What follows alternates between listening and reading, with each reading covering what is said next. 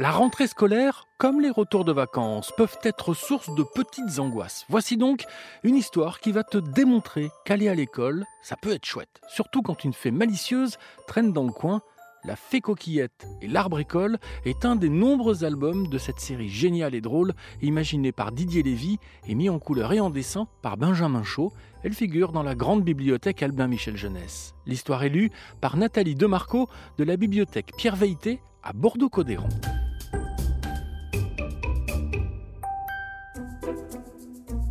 La fée coquillette file à toute allure. Elle aperçoit soudain sur la branche d'un figuier un sanglier avec un cartable. Elle se frotte les yeux. Le sanglier est toujours là. Elle n'a pas rêvé. Bonjour mon ami, je suis la fée coquillette. Tu n'es pas une maîtresse? demande le sanglier, méfiant. Non Pourquoi? Tu me jures que tu n'es pas une maîtresse? Coquillette le jure. Rassuré, le sanglier dit alors Je me suis caché là pour ne pas aller à l'école.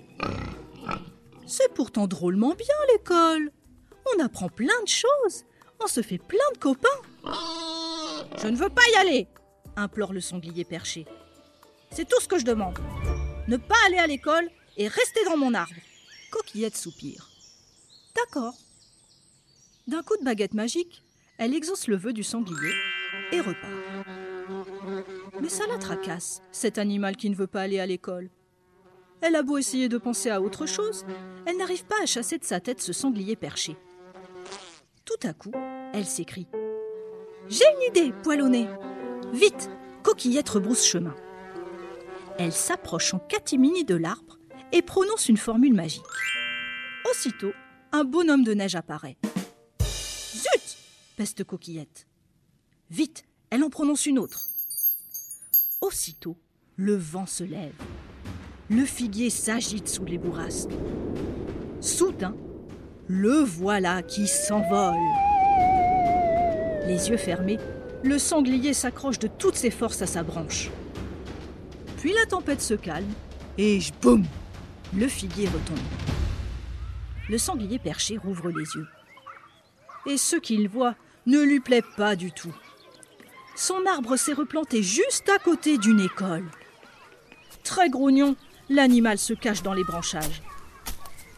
Au-dessus du figuier, Coquillette l'observe discrètement. Il est temps de passer à la deuxième étape de son plan. Poil aux dents. D'un coup de baguette magique, la petite fée fait pousser sur les branches des feuilles deux livres.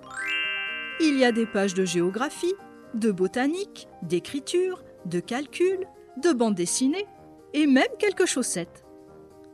Zut et zut peste Coquillette. Ces chaussettes n'ont rien à faire ici.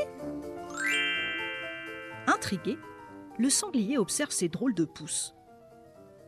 C'est vraiment bizarre tout ça, se dit-il. Les jours suivants, d'autres pages sortent.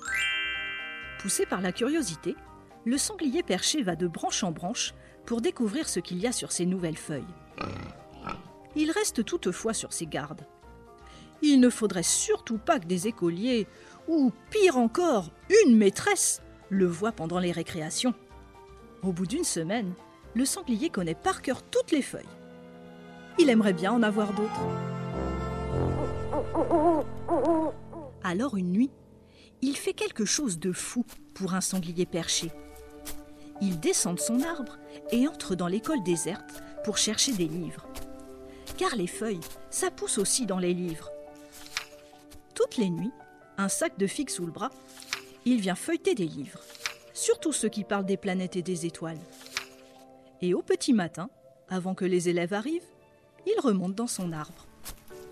Et maintenant, la troisième étape du plan, décide Coquillette. Elle provoque une nouvelle tempête, encore plus forte que la précédente. Cette fois, le figuier résiste, mais c'est l'école, carrément, qui s'envole, tourbillonne dans les airs et bing se pose dans l'arbre. La tempête calmée, la porte de l'école s'ouvre. Les élèves et la maîtresse, un peu cabossés par tous ces loopings, sortent de la classe et tombent nez à nez sur notre ami perché. Euh. Salut bredouille le sanglier, mal à l'aise. Bonjour répondent les élèves en chœur. C'est la tempête qui t'a envoyé là? demande un âne. Non, non, dit le sanglier. J'habite ici. Installé dans un nid, Coquillette prononce une nouvelle formule magique. L'arbre se met soudain à pousser, pousser, pousser.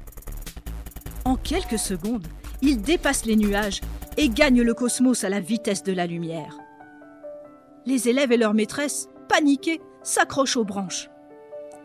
À mille kilomètres d'altitude, le figuier s'arrête de grandir. Regardez s'écrie le sanglier émerveillé.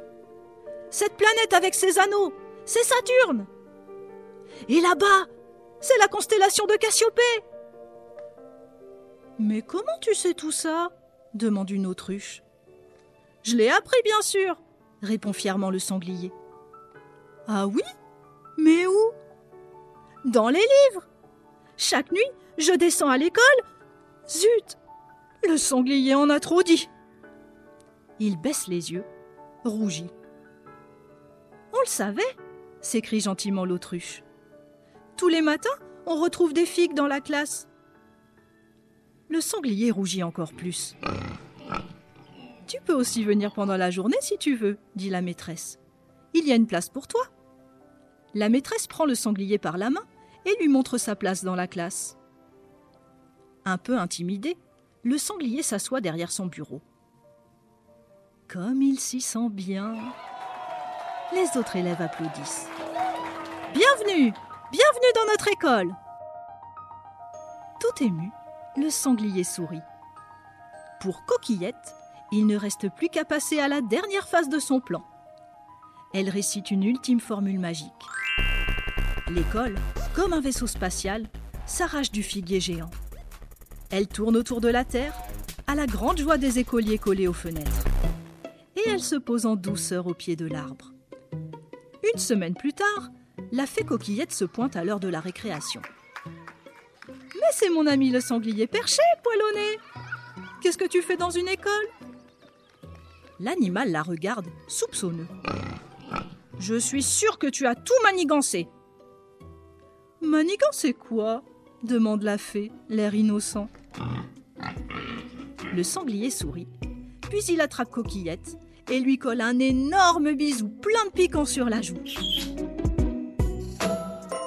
Ainsi se termine La Fée Coquillette et l'Arbricole de Didier Lévy et Benjamin Chaud aux éditions Albin Michel Jeunesse. L'histoire est élue par Nathalie Demarco de la bibliothèque Pierre Veilleté à Bordeaux-Codéran. Tu peux retrouver ce podcast et tous les podcasts RTL dans l'application RTL ou sur tes plateformes favorites.